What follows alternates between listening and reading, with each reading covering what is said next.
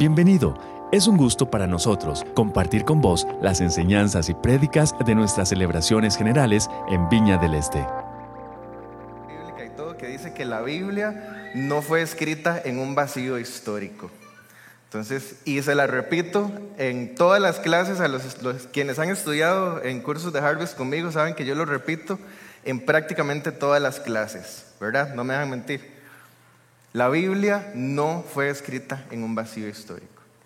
Entonces, cuando nos acercamos a un pasaje de estos, como muchos otros, tendemos a tomarlos por sí solitos, ¿verdad? Entonces, como decía don Juan Kessler, no me acuerdo si ustedes lo recuerdan, él decía que los cristianos de hoy en día somos cristianos picaflor. Entonces, leemos un poquitito de aquí y leemos un poquitito de allá, pero se nos olvida que la Biblia es una unidad y que ese versículo, este que acabamos de leer, es parte de algo más grande. ¿Ok? Entonces, por eso quisiera que hoy no nos quedemos solamente en ese pasaje. Porque, por ejemplo, eh, ¿cuántos saben qué dice Juan 3.16? Levanten la mano. ¿Quiénes saben qué dice Juan 3.16? Muy bien. ¿Qué dice Juan 3.15? ¿Y qué dice Juan 3.17? No, ¿verdad? Entonces, necesitamos, de- les voy a confesar algo, la canción última que acabamos de cantar, la letra original no dice tu arma, eh, mi arma es tu palabra en mí, dice mi arma es la canción en mí. Pero resulta que las canciones no son su arma para el día a día. La Biblia, la palabra del Señor es la que es su arma para el día a día. Entonces nosotros nos tomamos la libertad de cambiar esa partecita de la letra, porque realmente es la palabra de Dios. Es, la palabra de Dios es la que permanece y es la que nos da las herramientas para esas luchas del día a día. Ok, entonces, con esa prueba de Juan 3:16, de hecho, les cuento que el versículo realmente no dice de tal manera amo Dios al mundo, sino es de la misma manera en la que está escribiendo anteriormente. Entonces, cuando usted se vaya aquí, puede ir a su casa y revisa lo que dice antes el pasaje para que usted vea que realmente, sea, sí, es una muestra de amor, pero hay una referencia al respecto, ¿verdad? Y así nos puede pasar con este. Entonces hablamos de que ahora permanecen tres cosas, la fe, la esperanza y el amor, y que la mayor es el amor, pero esto viene de algún otro lado. De hecho, un teólogo muy famoso que murió el año pasado, que se llamaba David Posson, él decía que el contexto de un versículo es el libro entero. O sea que el contexto de 1 Corintios 13:13 13 es toda la carta. Ahora, Primera de Corintios, Pablo la escribe porque conoce a los corintios, estuvo con ellos, estuvo con ellos como año y medio, y él más o menos sabe cómo anda la cosa, él sabe cómo es la población, él sabe qué debilidades tienen, cuáles luchas tienen, entonces todo lo que Pablo viene escribiendo tiene una razón de ser. Y esta, lo que vamos a hablar hoy, es muy, esto ha sido difícil para mí prepararlo porque no quiero meterme demasiado en cada uno de los temas porque vamos a ir estudiando fe, esperanza y amor, ¿verdad? Entonces, hacer una introducción les comento que ha sido un poco difícil, pero lo voy a intentar lo mejor que puedo. Entonces, ¿alguien sabe dónde quedaba Corinto? Corinto quedaba en un lugar que se llama la península del Peloponeso. Diga conmigo Peloponeso. Peloponeso. Ahí, ahí quedaba Corinto. Entonces casi no se ve, por eso hay otro mapa que es un poquitito más grande. Entonces, el mar Mediterráneo, esa flechita, ahí está Corinto. Entonces, en la imagen que sigue vamos a poder ver cómo juega un papel súper importante la ubicación geográfica de Corinto, ¿verdad? Es que casi no se ve y no tengo un puntero. Pero es ese puntito rojo que está ahí, como en el puro filito, ¿verdad? ¿Ok? De hecho, desde tiempos antiguos, en Corinto se construyó un canal o se comenzó a construir un canal que se acabó hasta después para poder pasar embarcaciones de un lugar para otro. Entonces, y ven que Corinto es súper planito, ¿verdad? Entonces, se convirtió en una ciudad muy importante porque llegaba gente de muchos lugares. Y para esa época o para la época en la que Pablo escribe la carta, Corinto ya había sido destruido como en el 146 antes de Cristo, más o menos. y 100 años después fue reconstruida. O sea, era una ciudad que durante 100 años solamente estuvo destruida. Entonces era una, Corinto era una ciudad muy interesante. Y si usted quiere aprender más de esto, puede llevar los cursos de Harvest, ¿verdad? Pero Corinto era muy interesante. Es una de las ciudades de la antigüedad, de la cultura grecorromana, que no produjo ni siquiera un filósofo, ni un pensador. Entonces los corintios no eran conocidos por ser muy brillantes, ¿verdad? De hecho, había una palabra que se utilizaba para describir a los corintios, que era corintasomai. Corintasomai es una palabra que básicamente significaba hacerse el corintio. Entonces, como cuando usted le dicen hoy en día hacerse el ruso, ¿verdad? O jalarse una corintada, más o menos. De hecho, jalarse una corintasomai después se, se relaciona con la palabra fornicación. Entonces ya podemos entender más o menos qué era lo que pasaba en Corinto y por qué eran conocidos. O sea, cuando alguien le decía, usted está haciendo un corintiasomai o usted anda corintiasomando, entonces ya se sabe más o menos en qué andaba la gente. Em, los cultos religiosos en Corinto, la, diosa que más se idolatraba era Afrodita. Y en, el templo de Afrodita tenían lo que se llamaban las hieródulas, que eran como las prostitutas sagradas. Entonces, había mucha mujer en, puestos de cargos religiosos altos, ¿verdad? Entonces, cuando usted lea Primera Corintios, va a ver que hay ciertas cosas que se mencionan respecto a las mujeres y entonces yo quiero que cuando usted los lea, usted entienda este contexto, ¿ok? Igual que estamos entendiendo ahora que entonces Corintio es una ciudad súper plural, es una ciudad como, yo sé que Costa Rica tal vez no la hemos visto a ese nivel, pero en Costa Rica, a Costa Rica llegan muchísimas culturas. De hecho, ahora que andábamos en Guanacaste, nosotros sentíamos que éramos los únicos ticos en Guanacaste. Hay canadienses, hay brasileños, hay estadounidenses, así, para tirar para arriba. Y todo el ambiente se siente súper extranjero. O sea, nosotros nos sentíamos en otro lugar. Pero Costa Rica es súper plural y eso nos lleva a tener un montón de opiniones respecto a muchos temas. Y a Corintio le pasaba exactamente lo mismo. Entonces, había una gente que pensaba de cierta manera, que si había que comer la carne que se le había sacrificado a otros dioses o no, ¿verdad? Que yo eso no me lo como, que a mí no me importa, ¿verdad? Entonces Pablo comienza a tratar todos esos temas y entre todos esos temas llega a este. ¿Por qué llega a este? Entonces, en la academia teológica hay una palabra que se llama perícopa. La perícopa es un texto o un fragmento de texto que tiene sentido por sí solo, ¿verdad? Entonces, si leemos un texto de esto, si dice ahora, o sea, viene de algún otro lugar, ¿verdad? Como cuando leemos Juan 3:16, de nuevo dice, porque de tal manera, ¿y por qué dice porque? O sea, ¿de dónde viene? O sea, hay, hay una idea más larga, ¿verdad? Entonces, la perícopa que yo escogí, que eso va a variar mucho también de acuerdo al criterio de cada persona, es a partir del versículo 8. Sin embargo, cuando usted lea la carta, y se lo dejo de tarea, lea desde el capítulo 12. Entonces, cuando usted lea el 12, lea el 13 y lea el 14. Y entonces se va a entender mucho mejor cómo se amarra todo esto. Ahora, el primer punto de hoy es si vamos a hablar de la receta perfecta, entonces el Señor ponía en mi corazón hablar de otro tipo de receta, que es la receta para el desastre. La receta para el desastre. Nosotros eh, vivimos en un momento de la historia donde lo que les acabo de decir, no solamente hay mucha pluralidad de opiniones, o sea, no solamente hay muchas opiniones, sino que hay muchas cosas que el mundo ha perdido y que el mundo necesita y que nosotros como hijos de Dios tenemos para darles. El mundo vive en incredulidad, en desesperanza y en odio. Hay gente que no cree en nada, o peor, yo no sé qué es peor, si creer en todo o no creer en nada, ¿verdad? Pero hay gente que no cree en nada. Hay gente que no tiene esperanza. Y hay gente que solamente odia, que hay odio en su corazón acerca de todo. Y odia todo y todo le irrita, ¿verdad? Y creo que estos son tres puntos de los que quisiera hablar rápidamente. Y es que es muy difícil para nosotros no saber en qué creer. Hoy en día hay tantas opciones de cosas que usted puede creer que a veces uno se confunde. Hay una frase muy interesante que dice que no nos confundamos cuando creyamos haber encontrado lo que andamos buscando y era falso.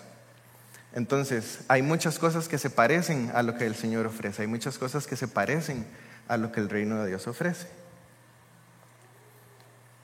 Pero tenemos un problema y es que la sociedad de hoy en día a veces no quiere escuchar y a veces nosotros como hijos de Dios tampoco sabemos cómo comunicar ese mensaje.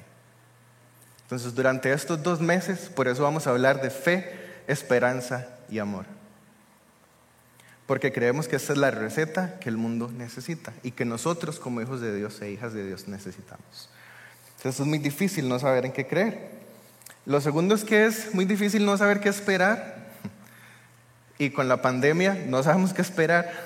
No sabemos si la variante Delta, ¿verdad? Ahora seguro ya como por la variante Omega, yo no sé cuántas llevan pero entonces no sabemos qué va a pasar mañana, si van a cerrar todo otra vez, si, si todo se va a abrir y nosotros vivimos con alguna esperanza de que algo suceda.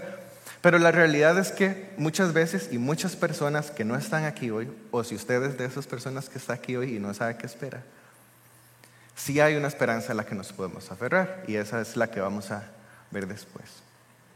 Pero mucha gente no sabe qué esperar y vive afanada con el día de mañana o con lo que va a pasar más tarde en que si tengo hijos, entonces no voy a tener plata para mantenerlos, en que ahora ya los tengo y entonces no, no sé qué va a pasar en el futuro, si les voy a poder pagar la educación. Entonces ya logró pasarlo, pagar la educación y entonces ahora mis hijos tengo que conseguirles Me explico, o sea, siempre hay necesidades, siempre hay cosas, siempre hay incertidumbre, pero como cantábamos ahora, hay una cosa, hay una esperanza que nosotros sí tenemos.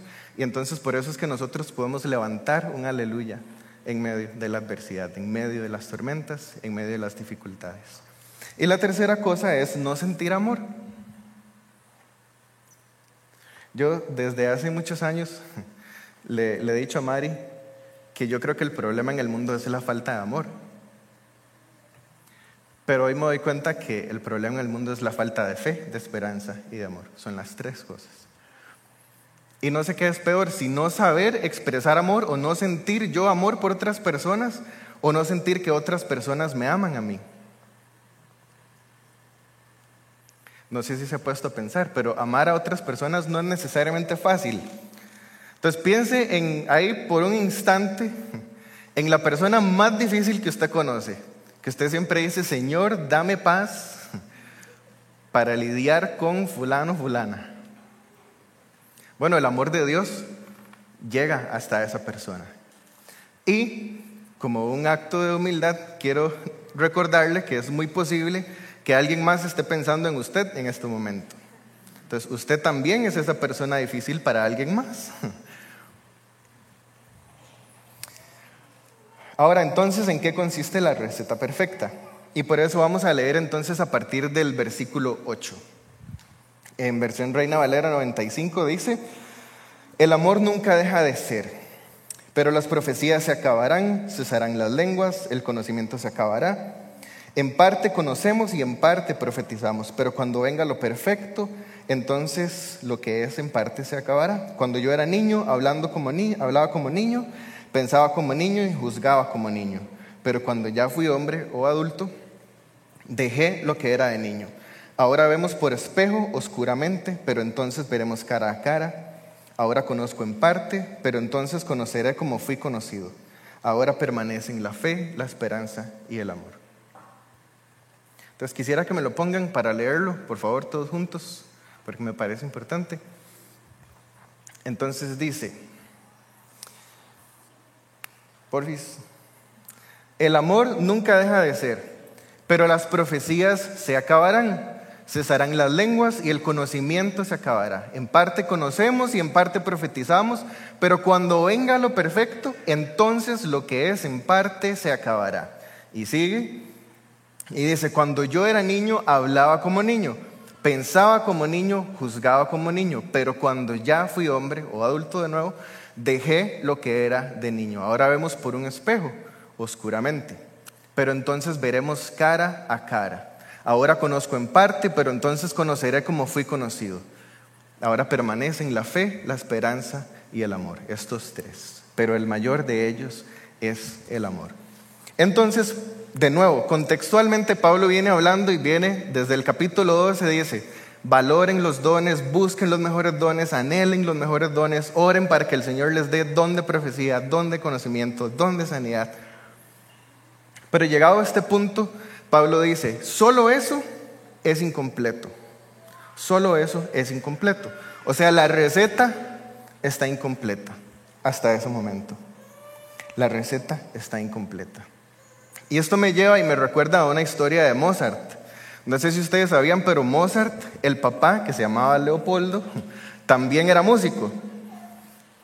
De hecho, cuenta la historia que Mozart, cuando era niño, se sentaba en el piano y tocaba una melodía y la dejaba sin la última nota.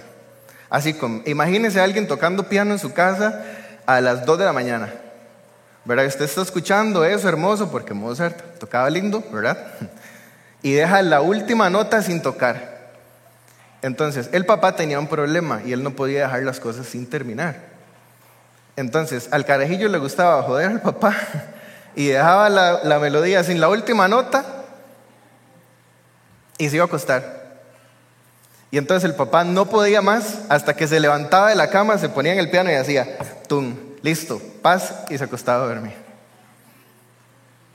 Así es todo esto sin la fe, la esperanza y el amor. Entonces la fe, la esperanza y el amor son cosas que hacemos, pero también es un destino al que vamos a llegar.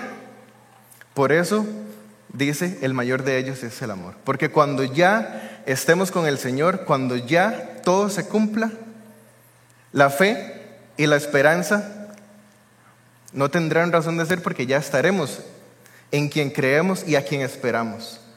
Pero el amor es lo que va a seguir existiendo. ¿Me explico? ¿Tiene sentido?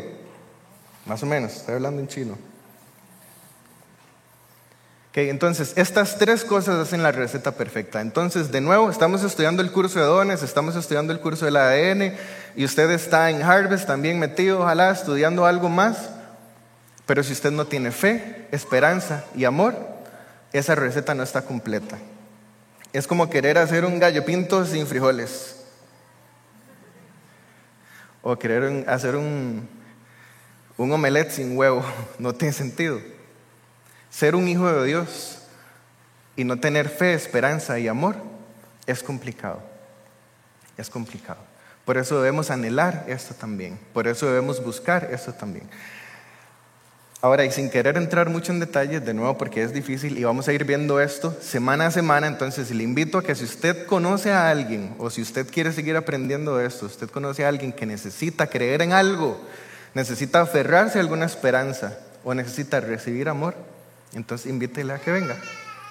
Y si usted es una de esas personas, entonces le invito a que también venga. Entonces, la fe, creemos en Dios, pero creemos en Dios hoy en día porque sabemos que Jesucristo vino y que murió por nosotros. Entonces, es Jesús, la persona de Jesús, en quien conocemos a Dios. Y de hecho, la próxima semana, don Enrique nos va a hablar de esto, de qué significa tener fe y cómo tener fe hoy en día. Entonces, fe es lo que creemos. Fe es confiar en alguien. Entonces, le voy a preguntar a don Rafa que está aquí hoy. Don Rafa, usted que me conoce, ¿usted me confiaría todos sus bienes para yo administrárselos? ¿No? Súper. No, perfecto, perfecto.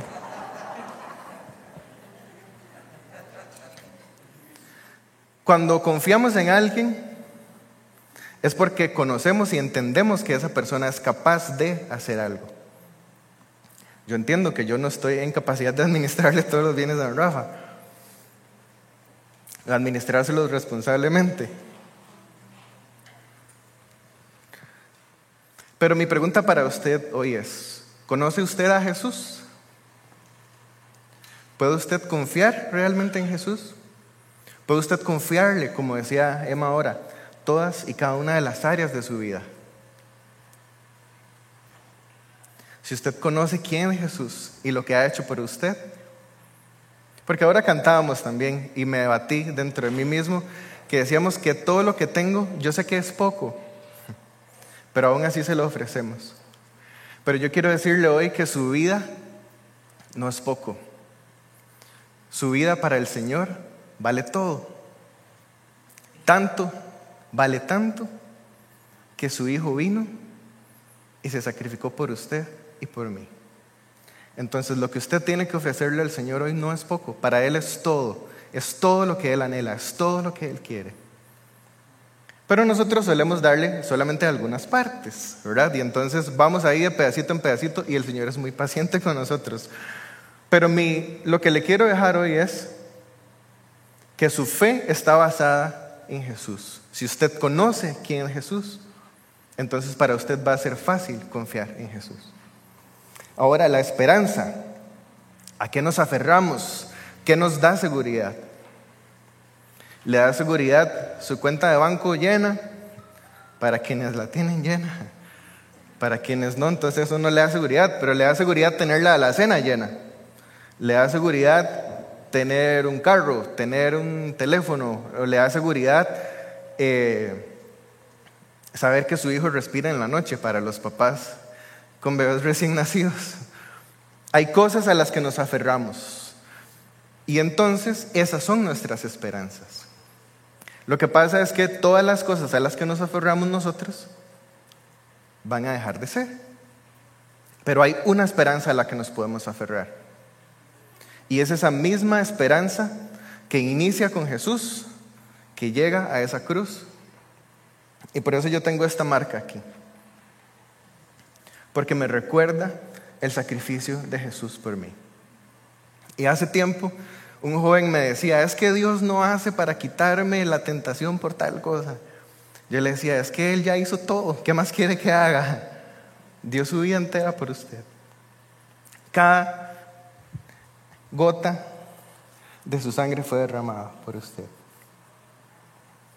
Y eso me lleva al amor de nuevo. Esta la expresión más grande de amor, de nuevo en la cruz. La fe, la esperanza y el amor al final nos llevan otra vez a Jesús y la cruz.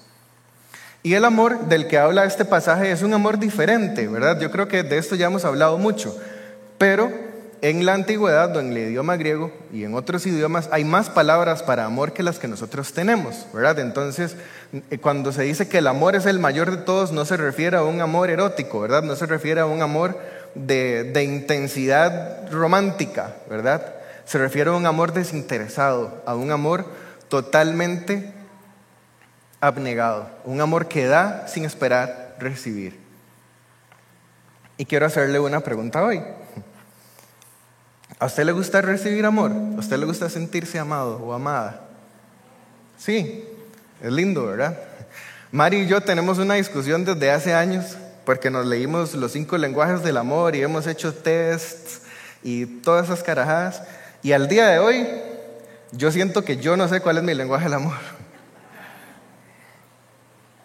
Entonces, y yo le he dicho a Mari que es que yo creo que ella hace también todos los cinco, que entonces yo no sé cuál necesito, ¿verdad? ¿Sí? Pero el punto aquí es que nosotros como hijos de Dios tenemos una tarea de dar amor a otras personas. Pero quiero preguntarle hoy, ¿usted también sabe cómo recibe amor a otra persona? Las demás personas, quienes lo rodean. Porque muy probablemente usted está pensando que su expresión de amor es totalmente recibida del otro lado. Pero las otras personas no necesariamente reciben amor en la manera en la que nosotros lo damos. Por ejemplo, yo sé que, y estoy hablando de los lenguajes que recibía, pero yo sé los que doy. Por ejemplo, yo sé que para Mari el tiempo de calidad es totalmente imprescindible. Y ahora que voy a salir de viaje, entonces ella está sufriendo y yo estoy como si nada hubiera pasado. ¿Verdad? Porque aunque yo valoro estar con ella, mi tanque de amor, digamos, que es el lenguaje que usa el libro, no necesariamente se llena con eso, ¿verdad? El de ella sí. Entonces me ha tocado pasar mucho tiempo con ella y cuando regrese me va a tocar pasar más tiempo con ella, ¿verdad? Todo bien, yo no me quejo. Pero este es el punto. Entonces, nosotros como hijos de Dios decimos que amamos y decimos que amamos a la comunidad LGBTI, por ejemplo. Está bien, muchos podrían no estar de acuerdo con, con su manera de vivir y sabemos que bíblicamente y que lo que el Señor demanda de nosotros es otro estilo de vida. Pero quiero decirle hoy, usted entiende a una persona de esta comunidad y sabe cómo expresarle amor. Porque eso sí es para todos.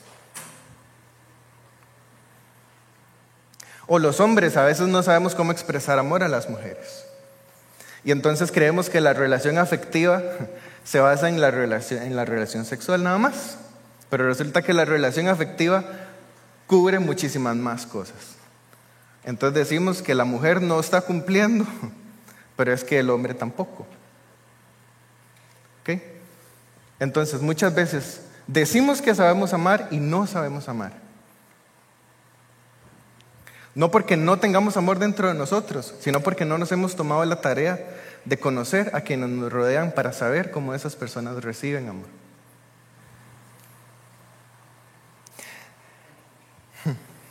Y esto yo lo veo transportado en todas las áreas de la vida. Entonces, si yo tengo fe, esperanza y amor en mi trabajo, yo confío en alguien, yo tengo una esperanza a la que aferrarme y puedo amar a quienes están alrededor mío. En mi trabajo, en mis estudios, en mi familia. Si mi relación matrimonial no se basa en fe, esperanza y amor, entonces esa cruz a la que nos llevan estos tres elementos no está en el centro de mi relación matrimonial. Porque si hay fe, esperanza y amor, entonces estoy seguro que el carácter de Jesús está ahí en medio de nuestra relación. Y si Jesús está en medio, entonces hay tolerancia, hay misericordia, hay perdón. Y esas son cosas que el mundo necesita hoy en día y que nosotros las tenemos y las podemos dar. Ahora, no quiero alargarlo más, pero hay uno muy viejo, muy, muy, muy viejo, que yo ahí medio lo traduje porque estaba en inglés, pero al final en español dice, la fe se desvanecerá ante la vida. Ante la vista, perdón. La fe se desvanecerá ante la vista. La esperanza se vaciará por el deleite. Pero el amor en el cielo brillará con más intensidad.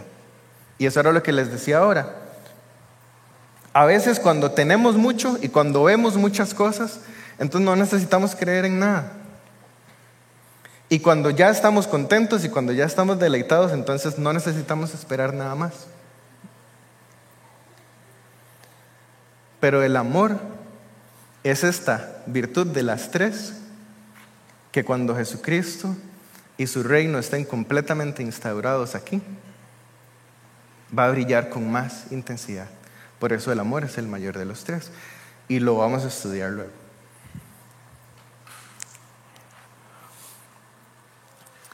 Primera de Juan 3.2 nos habla de esto. Y dice, amados, ahora somos hijos de Dios y aún no se ha manifestado lo que hemos de ser. Pero sabemos que cuando Él se manifieste, seremos semejantes a Él, porque lo veremos tal y como Él es. Y de esto es lo que nos habla la pericopa que les, que les leí ahora. Primera Corintios 13, del 8 al 13, nos está diciendo, ahora vemos en parte, ahora vemos algo, ahora vemos como por un espejo. Pero cuando le veamos cara a cara, vamos a entender que la fe, la esperanza y el amor son esas tres virtudes que hacen la receta perfecta. Y quisiera orar por esto hoy. Quisiera pedirle que se ponga de pie.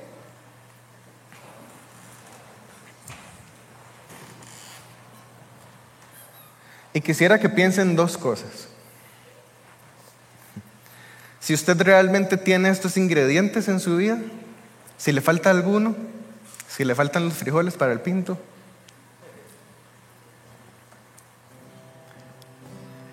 y ahí donde usted está, dígale al Señor, la verdad es que me falta creer en vos.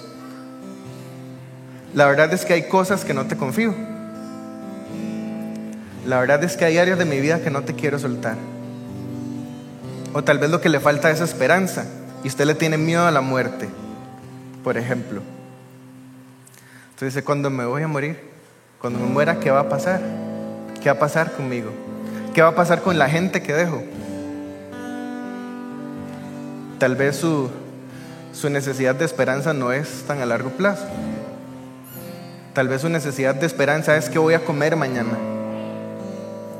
Tal vez su necesidad de esperanza o la esperanza que a usted le falta es cómo voy a pagar la casa mañana, cómo voy a pagar mis estudios el próximo cuatrimestre. O tal vez a usted realmente lo que le falta es amor y es sentir amor de parte de otras personas.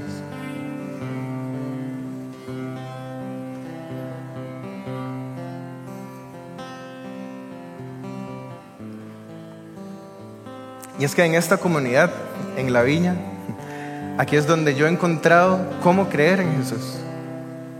Aquí es donde yo he encontrado la esperanza a la que me puedo aferrar.